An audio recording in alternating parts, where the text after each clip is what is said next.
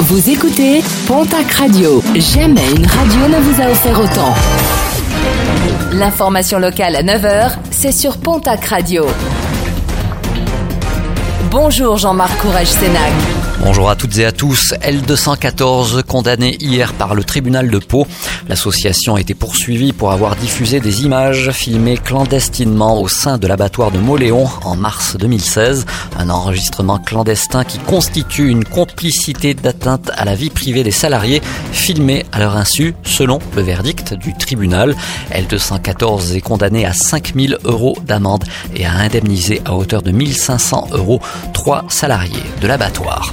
Incendie à Soupros dans les Landes hier lundi. L'établissement Dupérier et Fils, artisan conserveur, principalement producteur de foie gras et d'autres produits gastronomiques, a pris feu en début d'après-midi. Une trentaine de pompiers ont dû intervenir pour stopper l'avancée des flammes. Dix personnes ont été mises en sécurité, mais aucun blessé n'est à déplorer. Dans les Landes, record de pluie battu. Sur la première quinzaine de novembre, il n'a jamais autant plu dans les villes landaises. À Dax, c'est 413 mm de pluie qui sont tombés depuis le début du mois. Selon des spécialistes, il aurait autant plu dans la cité thermale pendant cette période qu'en 10 mois à Paris. D'autres villes comme Mont-de-Marsan ou Urgonce ont également enregistré des records de précipitations.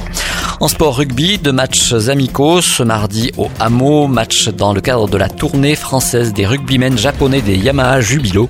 L'équipe B affrontera à 17h45 le FCO Laurent et à 20h l'équipe 1 sera opposée à la section paloise. La semaine prochaine, les Yamaha Jubilo affronteront le stade toulousain et le CA Lannemezan. Et puis Touchous, le Val d'Azun a tiré son épingle du jeu en jouant à fond la carte du ski de fond avec une ouverture anticipée. Un véritable succès avec plus de 300 fondeurs accueillis auxquels il faut rajouter 30% de passes saison vendues en plus par rapport à l'année dernière. Les responsables de la station ont décidé d'ouvrir également ce week-end.